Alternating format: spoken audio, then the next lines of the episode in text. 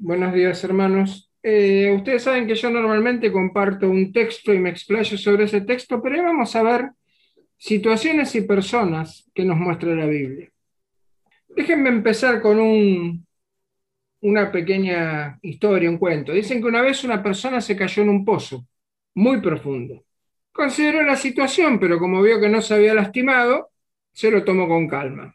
Claro, cayó la noche, llegó el día, y digamos que después de la segunda o tercera puesta del sol ya le agarró la desesperación. Al cuarto o quinto amanecer ya estaba con la angustia a, punto de llanto, entonces empezó débilmente a pedir socorro. Nada, nada. Y pasaron un par de días más hasta que en un momento se pasó por allí otra persona que le preguntó lo que le sucedía el amigo nuestro que estaba ahí en el pozo le dijo, me caí, tengo hambre, tengo frío, estoy angustiado y estoy solo. Hace casi una semana que estoy solo acá en el fondo del pozo. Entonces este desconocido le dijo cómo acomodar la espalda, cómo mover los brazos y las piernas, cómo tratar de subir las paredes del pozo para que este eh, ayudador le tomara de la mano y le diera el tirón final para salir de un lugar tan inhóspito. Vamos a orar y vamos a detenernos para continuar con la historia más tarde. Padre y Señor nuestro, en esta mañana te damos gracias, porque no hay valle de sombra de muerte que nos espante. No hay sitio que nos angustie, porque vos estás con nosotros. Vos estás listo para socorrernos. Vos sos nuestro buen pastor y vos sos nuestro Dios amoroso, que dio su vida en la cruz por nuestros pecados. Y si tuviste tanto amor para morir por nosotros, ¿cuánto más podemos saber que nos amás para sostener nuestras vidas y darnos confianza? En el nombre de Jesús, amén. Bueno, a la hora de pensar en situaciones de dolor o de personas que están en un pozo profundo, lo primero que pensamos todos es en Job. La Biblia muestra muchos hombres que sufren. Algunos sufren de sus errores o sus malas decisiones o su pecado. Otros sufren con un propósito. Entre los que sufren con propósito podemos mostrar a Job, podemos mostrar a, a José, que es acusado falsamente y sin embargo Dios tiene preparado algo grande para él. Job es uno de esos que sufren para la gloria de Dios. Era un señor justo, respetado, acaudalado e influyente. De la noche a la mañana se convierte en un ser desposeído y despreciado. Pero nunca renegó de Dios, eso es lo interesante. Cuestionó, pataleó, indagó, pero nunca le atribuyó maldad a Dios. Nunca se aportó de Dios, aunque no entendía por qué Dios le permitía esto. Y eso que Dios, como vamos a ver en un texto que vamos a ver en un ratito, jamás cuestionó la integridad de Job. 1.21 dice Job, desnudo salí del vientre de mi madre y desnudo volveré allá. Jehová dio y Jehová quitó. Sea el nombre de Jehová bendito. En el 2.3 dice, y Jehová dijo a Satanás, ¿no has considerado a mi siervo Dios, que no hay otro como él en la tierra? Varón perfecto y recto, temeroso de Dios y apartado del mal, y que todavía retiene su integridad aun cuando tú me incitaste contra él para que lo arruinara sin causa. Dios sabe de la integridad de Job. Ya leímos 19.25, la esperanza de resurrección de Job, y en 27.5 dice, nunca tal acontezca que yo justifique hasta que muera, no quitaré de mí mi integridad. Es decir, Job no se pone ni juez de parte ni verdugo. Él se mantiene íntegro. No justifica, no acusa, cuestiona. En Job hay mucho más que un lamento y un sufrimiento. Él sabía que la respuesta estaba en Dios. Por eso Job dice lo que dice, que se levantará del polvo y su rostro verá a Dios. En Job hay un anticipo de lo que es la resurrección, hay una afirmación de la vida en la presencia de Dios, hay esperanza y hay fe. El segundo personaje es Jeremías. Jeremías es injustamente llamado el profeta llorón. Eh, a mí me gustó un libro de un autor que se llamaba Honeycutt, de los fines de los 70, principios de los 80, que escribió un libro que se llamaba Libro de Estudios Bíblicos para estudiar Jeremías por secciones, se llamaba Jeremías Testigo Audaz. Y él decía que Jeremías lloraba por el pueblo de Dios, no por su, o sea, lloraba por su situación, pero no por su situación de él, de Jeremías, sino por la situación en que le tocaba a él ver a su pueblo Israel y ver cómo su pueblo se había metido en camisa once varas por contradecir a Dios. Ustedes saben que eh, Josías hace lo que muchos llaman una reforma, pero fue una reforma que no fue espiritual, fue cúltica. En Josías vuelve el culto a Jehová, vuelve la lectura del libro de la ley, pero no hay un cambio en la gente. En realidad en el pueblo hay una soberbia y tenemos la palabra de Dios. Tenemos algo que ningún pueblo tiene y tenemos el culto. Es decir, que Josías logra que dejen algunas prácticas, pero lo que logra es una reforma formal. De hecho, cuando Josías muere, Josías no ve todo lo que su pueblo va a sufrir. Era tanto el amor de Dios por el pueblo que les dijo que aunque fueran a estar 70 años cautivos de Babilonia, luego de 70 años Jehová los iba a liberar. Y el mensaje de Jeremías, a raíz de esta profecía, fue en Jeremías 29:11, donde Dios le dice al pueblo, porque yo sé los pensamientos que tengo acerca de vosotros, dice Jehová, pensamientos de paz y no de mal, para darnos para daros el fin que esperáis. Claro, en el, más adelante, en Jeremías 37-38, Jeremías es tirado de una cisterna. ¿Por qué? Porque prefieren el mensaje de los falsos profetas que dicen que Israel va a cornear al enemigo con, con cuernos de hierro. Y Jeremías les dice, no, flaco, no, Jehová dijo que si nos quedamos en esta ciudad vamos a morir que nos pasemos a los caldeos porque la vamos a pasar mal. Bueno, como no les gustaba lo que Jeremías dijo, ¿a dónde lo tiran a Jeremías? Le pasa lo mismo con nuestro amigo del principio. Lo tiran a una cisterna sin agua, donde estaba lleno de barro, donde Jeremías no se murió porque Dios lo sostuvo, un lugar oscuro, húmedo, frío, y si se quiere inmundo, porque ustedes saben lo que pasa con los barros estancados. Lo sacaron entre varios, pero ¿saben lo que es importante? Para Jeremías, su tarea era más grande que su dolor, porque nunca renunció a Dios. Hay otros dos pasajes interesantes que están en Josué 2 y en 2 Samuel. En Josué 2.22 dice, ¿se acuerdan que mandan los espías a Jericó? La gente de Jericó sabe que hay espías de, Josué. Obviamente los quieren capturar. Ustedes saben que cuando capturan a dos espías no es para charlar. Dice los versos 22-23, y caminando ellos llegaron al monte y estuvieron allí tres días, hasta que volvieron los que los perseguían. Y los que los persiguieron buscaron por todo el camino, pero no los hallaron. Entonces volvieron los dos hombres, descendieron del monte y pasaron, y vinieron a Josué, hijo de Nun, y les contaron todas las cosas que les habían acontecido. La primera tentación, cuando pensamos que se escondieron en el monte, uno piensa en aire libre.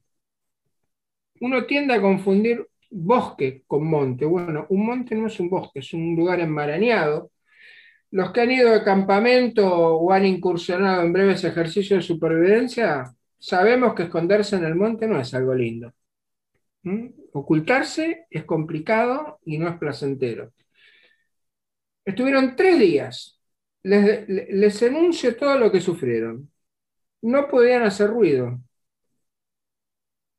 No tenían que verlos posiblemente pasaron a escasez de alimento, porque al tercer día el alimento y el agua empieza a escasear.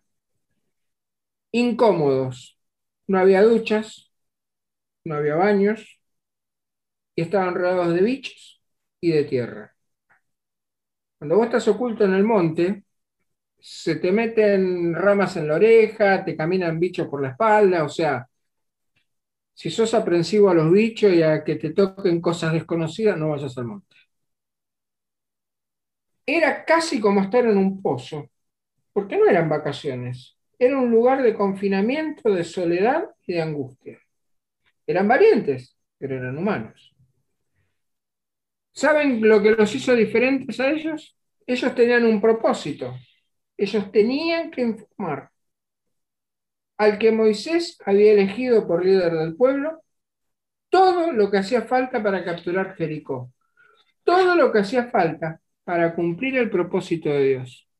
La incomodidad y sufrimiento de estos dos espías era mucho menos que el propósito final, la victoria de Dios para su gloria en medio de su pueblo.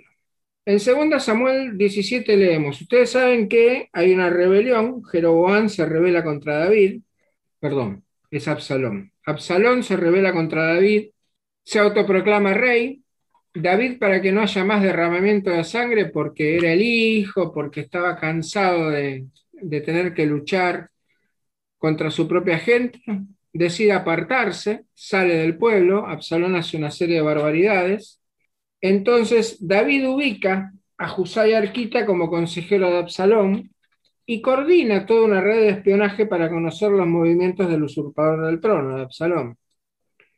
Del 17 al 21 leemos, 2 Samuel 17, del 17 al 21. Y Jonatán y Aimás estaban junto a la fuente de Rogel.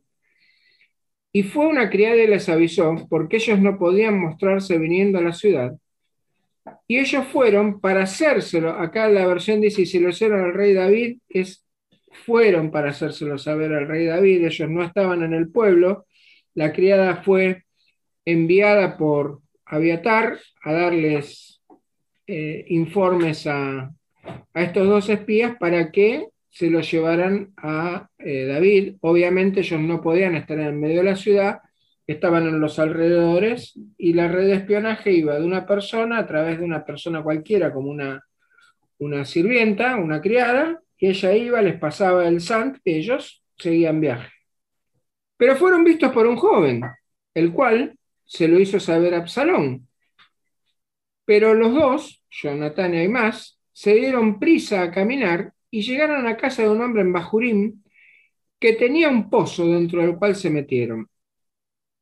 Y tomando la mujer de la casa una manta, la extendió sobre la boca del pozo y tendió sobre ella el grano trillado, y nada se supo del, asunto. Llegando luego los criados de Absalón a la casa de la mujer, le dijeron, ¿dónde están Aimás y Jonatán? Y la mujer le respondió, ya han pasado el vado de las aguas, y como ellos los buscaron y no los hallaron, volvieron a Jerusalén. Y después que se hubieron ido, aquellos salieron del pozo y se fueron, y dieron aviso al rey David diciéndole, levantaos y daos prisa a pasar las aguas, porque Aitofel ha dado tal consejo sobre vosotros, contra vosotros. Conatés y Aimás se escondieron en un pozo de agua. ¿Alguna vez han visto un aljibe? Yo no sé qué profundidad debería tener un aljibe, ni, este pozo, pero fíjense que con o sin agua, en ese pozo, no sé si haría frío, si, si haría calor, la Biblia no habla de tiempos, pero dice que están en un pozo oscuro, porque la mujer que hace, tira arriba una manta, tira grano, no hay una gota de aire, no hay una gota de luz, están ahí calladitos en el pozo, quietitos, mientras los hombres de Absalón llegan a la finca, preguntan por ellos, hasta que van al arroyo o, al paso de aguas que le dice la mujer, claro, al no encontrar rastros vuelven porque una de las cosas era que los espías por lo general caminaban siguiendo un arroyo para no dejar huellas, porque como el agua corre, las huellas en el lecho del, arroyo, por más bajo que sea el lecho, este, se borran. Ellos soportaron estar en el pozo, porque su misión era servir al ungido de Jehová. El propósito era mayor a su sufrimiento. En la Biblia hay más personajes que pasan distintos dolores o sufrimientos. Hay una escritora que muchas hermanas, no sé de esta iglesia, pero sé que muchas hermanas han leído, Bárbara Johnson, en su libro Ponte una flor en el pelo y sé feliz, este, Betty me contó algunos pasajes de lo que esta mujer pasó y la verdad que una fe a, rajatabla, no es que no sufrió, pero una fe a rajatabla. Y ella dice, el dolor es inevitable, pero el sentirse miserable es opcional. La diferencia entre un sufriente y un miserable es que el miserable se cuestiona por qué, por qué me pasa esto a mí, por qué me tuvo que tocar a mí, por qué tengo esta vida porquería, por qué nada me sale bien. El sufriente, el que sabe que el dolor es inevitable, puede ser que empiece con un por qué, pero inmediatamente Dios le muestra que todo tiene un propósito y entonces ese sufriente deja de ser un miserable porque empieza a cuestionarse para qué, empieza a buscar la voluntad de Dios para su obra. No nos confundamos, ser creyentes no, no, eh, no nos libera del sufrimiento. Sufrir no es pecado, pasar angustias y pruebas no es pecado. A veces nos dicen que si sufrimos es porque somos indignos como hijos de Dios. Si leemos con cuidado las escrituras, hay muchos personajes que sufren y realmente no hicieron nada malo. Humanos sí, con defectos sí, pecadores igual que vos y que yo. Pero no hicieron algo que vos podría decir, Dios te está castigando. Y debemos desterrar este criterio que arrastramos de la cultura judeo-cristiana, farisaica, por decirlo de alguna manera, de que si estás sufriendo es porque algo habrás hecho. No. Si estás sufriendo es porque Dios tiene un propósito. Incluso cuando el sufrimiento es consecuencia de un error que vos o yo cometimos, Dios puede usar ese sufrimiento para un propósito mayor, a pesar de nuestro error. Se puede sufrir y no perder el gozo, pero no tenemos que pensar en el gozo como estar pum para arriba, eh, muertos de risa, ¡Ah, me estoy ahogando, qué bárbaro! No, Gozo es el estado emocional de satisfacción de saber que a pesar de las contrariedades, estamos buscando hacer la voluntad de Dios y estamos buscando cumplir su propósito. Y saber que ese sufrimiento tiene una razón de ser que está en Dios. Gozo es no sentirnos miserables a pesar del sufrimiento.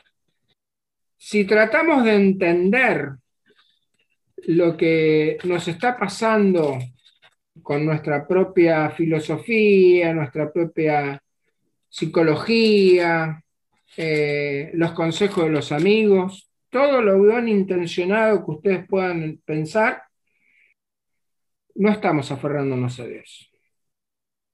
Es Dios el que responde. Dice Juan 6:63, el Espíritu es el que da vida, la carne para nada aprovecha las palabras que yo os he hablado son espíritu y son vida. Por eso yo tantas veces insisto, leamos la Biblia aunque no entendamos, porque en algún momento de desesperación, algunas de las cosas que Jesús o los profetas enseñaron nos van a venir a la cabeza y vamos a entender lo que sucede. La Biblia está llena de ejemplos de sufrimiento. Por ejemplo, Job vivía bárbaro, y ustedes vieron el tango que dice, me tenés seco y enfermo. Job no vivía en Palermo, pero terminó como un, como un jugador empedernido que se queda más que con lo opuesto. Job ni ropa tenía, porque rasgó sus vestiduras, se puso silicio, que los que dicen que saben dicen que es una tela más áspera que la arpillera, y se cubrió de ceniza. Encima tenía sarna, estaba pasando mal. A Jeremías no lo quería nadie. Claro, cuando vos decís lo que al otro no le gusta, estamos en una época de adulación. Lo vemos en la política. Si vos le decís a un político la verdad, y vos sos un revolucionario, sos un antipatria, todos, ¿eh? No hay uno que se salve. O sea, vos ponete, hacerle un comentario a cualquiera, no importa la bandera política que tenga, Y si vos decís algo que va contra lo que él cree, vos sos el enemigo, sos un antipatria. Los cuatro espías, los dos de Jericó, los dos de David, tampoco disfrutaron el escondite. La verdad, la verdad, la verdad. Cuando vos te tenés que esconder, ¿te gusta? Cuando tenés que hacer cosas escondidas, es terrible. Lo que cambia en tener que esconderte por terror y tener que esconderte por misión es que la misión es más grande que tu terror. Y nosotros estamos sufriendo ahora. Hace 14 meses que estamos con incertidumbre, malestar económico, malestar social, casi sin reuniones, falta de vacunas. Hay gente que está pasando hambre o salud. El otro día escribí a, dos noticieros diciendo, en este año de pandemia hablan de las medidas de prevención, pero alguno se puso a pensar o a cuestionarse que la gente que no tiene para comer no tiene para armarse el alcohol al 70% y que hay gente que no tiene ni para comprarse una botella de lavandina. Es decir, en medio de este sufrimiento tenemos un montón de preguntas, pero cada uno como creyente y juntos como iglesia nos tenemos que preguntar cuál es el propósito de Dios para esta situación que nos está tocando vivir. ¿Es difícil? Sí, es difícil. ¿Es desconcertante? Sí, es desconcertante. ¿Es posible sacar algo bueno de todo esto? Sí, es posible. ¿Y Dios aún se preocupa por mí, por nosotros? Definitivamente sí. Así como hay muchos sí para las cosas que nos angustia y estamos sufriendo, hay un sí que es más importante y es que Dios se ocupa de su pueblo. Permítanme terminar ahora la historia del amigo del pozo se le hizo difícil subir. El desconocido que lo vino a ayudar le dijo que no pensara en lo que no podía hacer, que pusiera toda su mente y su esfuerzo no solo en lo que podía, sino también lo que lo esperaba afuera del pozo. Afuera del pozo había un sol brillante, afuera del pozo había agua, afuera del pozo había alimento y había reposo. Finalmente, con mucho esfuerzo, eh, nuestro amigo, el que se había caído en el pozo una semana atrás, llegó a una altura en la que pudo afirmarse, extender su mano. Y ahí fue cuando el desconocido que lo vino a ayudar pudo sujetarlo con firmeza y ayudarlo a salir del pozo. No le alcanzaban las lágrimas ni los abrazos para agradecer. No entendía cómo ese desconocido que estaba paseando por ahí lo había guiado tan bien. ¿Saben qué lo sorprendió? El ayudante le contó que él ya había caído en un pozo parecido y que en su caída aprendió lo que hacía falta para ayudar a otros. Yo acá veo dos lecciones. La primera de todas es que Dios permite que suframos para que estemos preparados para servirle mejor. La segunda es que para que Dios tome mi mano, me tengo que esforzar en tratar de salir del pozo. Y cuando hablo de pozo me refiero a que si nos dejamos ganar por la desesperación y la angustia en vez de orar y suplicar y leer la palabra, nos vamos a quedar en el pozo. Y cuando digo que cuando tratamos de salir del pozo en oración y extendemos la mano, Dios tiene siempre su mano extendida para sujetarnos. Muchas veces pasa que Dios no nos puede sujetar como pasa en las películas porque eh, la persona que tiene que ser rescatada, con una mano está colgada del precipicio y con la otra quiere agarrar el santo grial, y no quiere soltar el santo grial, y entonces termina cayéndose, porque en vez de dejar las cosas del mundo y estirar las manos a Dios, trata de no hundirse más, pero no soltar aquello que le puede causar la muerte. Estamos a veces muy cómodos en el fondo del pozo, a veces preferimos quedarnos en el, en el fondo del pozo y no darnos cuenta que eso nos causa mal y que tenemos que esperar el bien mayor, que siempre va de la mano de Dios, pero no siempre va a ser un jardín de rosas. Cuando Jesús le dice a los discípulos, en el mundo tendréis aflicción, pero confiad, yo he vencido al mundo, es como el título de la película, Nunca te prometí un jardín de rosas. Y en todo caso, los que conocen los rosales, las rosas tienen espinas. Así que en ningún lado se nos ha dicho que a la belleza se llega sin algo de dolor y de sufrimiento. Y vamos a terminar con un texto de Isaías 55, porque mis pensamientos no son vuestros pensamientos, ni vuestros caminos mis caminos, dice Jehová. Como son más altos los cielos que la tierra, así son mis caminos más altos que vuestros caminos, y mis pensamientos más que vuestros pensamientos. Porque como desciende de los cielos la lluvia y la nieve, y no vuelve allá, sino que riega la tierra y la hace germinar y producir, y da semilla al que siembra y pan al que come, así será mi palabra que sale de mi boca. No volverá a mi vacía, sino que hará lo que yo quiero, y será prosperada en aquello para que le envíe. Porque con alegría saldréis, y con paz seréis vueltos los montes y los collados levantarán canción delante de vosotros, y todos los árboles del campo darán palmadas de aplauso. Con paz seréis vuelto a un pueblo que estaba sometido, se lo dice. Un pueblo que estaba desterrado y desarraigado. En lugar de la zarza crecerá ciprés, y en lugar de la ortiga crecerá arrayán, y será Jehová por nombre, por señal eterna, que nunca será raída. Quiera Dios que pronto salgamos de este pozo cenagoso, que nos afirmemos sobre la roca, que enderecemos nuestros pasos. Tenemos un pozo cenagoso que vivimos como, como comunidad y tenemos un pozo cenagoso que quizás está dentro nuestro, en nuestras propias vidas. Bueno, eh, hay que dejar que Dios resuelva el nuestro y confiar en que va a resolver el de nosotros. Mientras tanto, hay que mantener viva la fe, la esperanza y el amor.